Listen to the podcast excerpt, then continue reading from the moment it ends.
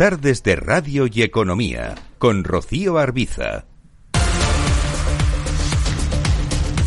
Toca mirar al mercado de divisas, analizar la macro del día con José Manuel Amor, socio director de análisis económico y de mercados de AFI. Hola José Manuel, muy buenas tardes.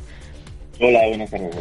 Bueno, tenemos una cita clave esta semana. La tenemos con esa reunión de dos días del Banco de Japón, después de ajustar su estrategia flexibilizadora el mes pasado y mientras los mercados están anticipando ya subidas de, tipos de interés en la tercera economía mundial. No sé si están ustedes en esta misma línea. Em, ¿Qué es lo que esperan de este encuentro del Banco Central japonés? ¿Habrá algún retoque más?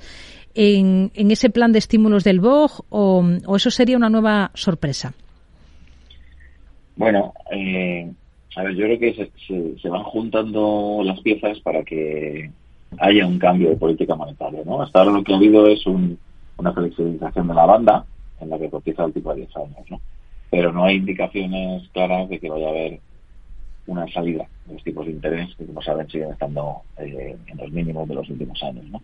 Lo que pasa es que, claro, cada vez más, uno, las presiones son más elevadas, tenemos los tipos a 8, a 9 años de bonos japoneses por encima del de 10, esto es una anomalía, y solo se debe a que el Banco de Japón está, eh, digamos, interviniendo para mantener los tipos del 10 años dentro de ese rango del control de curva.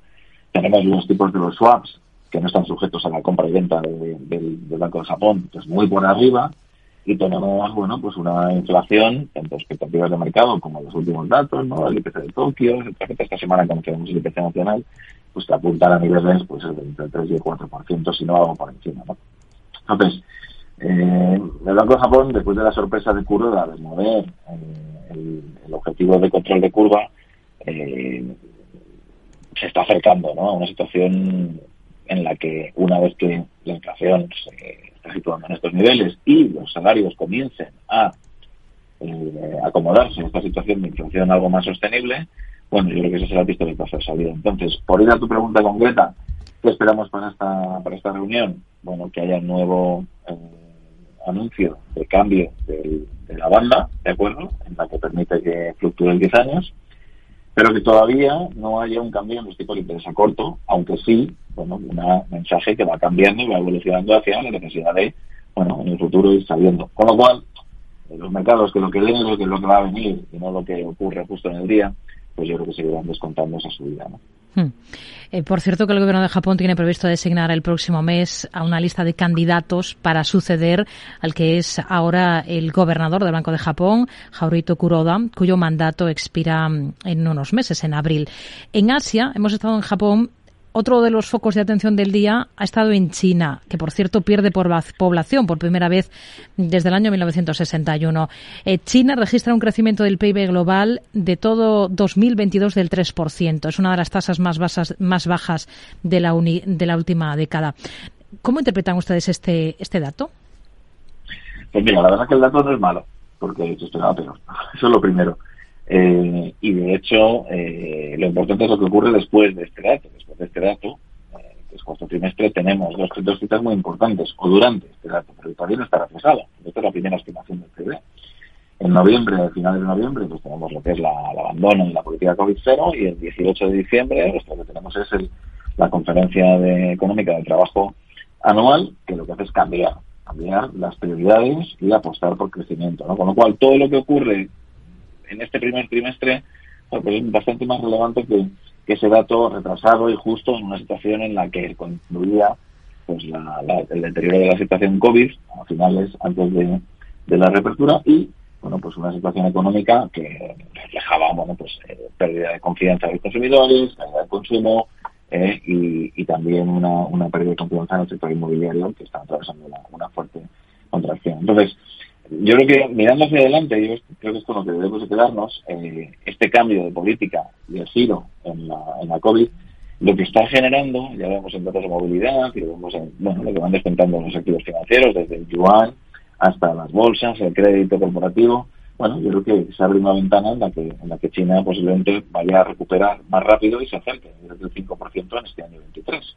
Con lo cual, bueno, pues yo creo que el mensaje es no miremos tanto el dato del cuarto trimestre porque desde entonces ha habido muchas cosas que apuntan hacia mejor, ¿no? Y esto es lo que se va a seguir reflejando tanto en los valores de China como en aquellas que dependen más de, ese efecto pool ¿no? que hace China. Y bueno, pues eso son las materias primas industriales, el crudo, etcétera, etcétera. ¿no? Yo creo que vamos a tener una evolución eh, coherente con esa recuperación.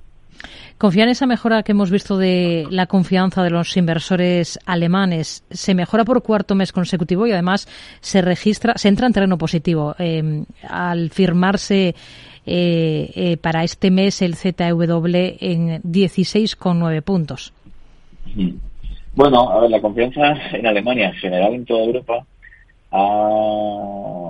se ha movido de una forma, bueno, pues digamos que bastante nerviosa en el último año, ¿no? Y me refiero a, lo siguiente, es decir, durante la primavera y el verano del año pasado hubo una burbuja negativa de expectativas.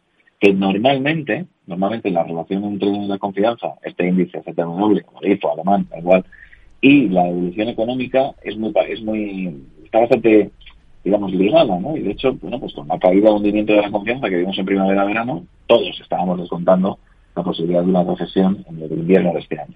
¿Qué ocurre? Que al final eh, entre la suerte que ha tenido Europa y entre el trabajo que ha hecho para reducir la demanda y aprovisionarse de energía eh, de energías fuera de, Rusia, pues lo que ha generado es que no se ha llegado a esa restricción, no se ha llegado a esa desaceleración y por hmm. tanto, bueno, pues la confianza rápidamente rebota. Entonces, la confianza, yo creo que cuando se va a extremos muy, muy, muy intensos, eh, hay que medirla con cierto cuidado porque hay burbujas de expectativa, tanto en lo positivo como en lo negativo. Yo creo que ahora es lógico. Todos estamos revisando previsiones. Scholz, hoy decía el canciller alemán, que cree que está convencido que Alemania no va a entrar en recesión en este año 23, bueno, pues ahora lo que toca un poco la idea hacia arriba, ¿no? Esto pasó también en el año 2011-12, cuando se hundió el ZW, sin embargo la economía alemana no, no ha seguido el PIB, ¿no? Con lo cual yo creo que muchas veces los economistas tenemos que dejarnos guiar por las expectativas y la confianza, pero también intentar reflectarla un poco, ¿no? Porque tiende a exagerar. Hmm.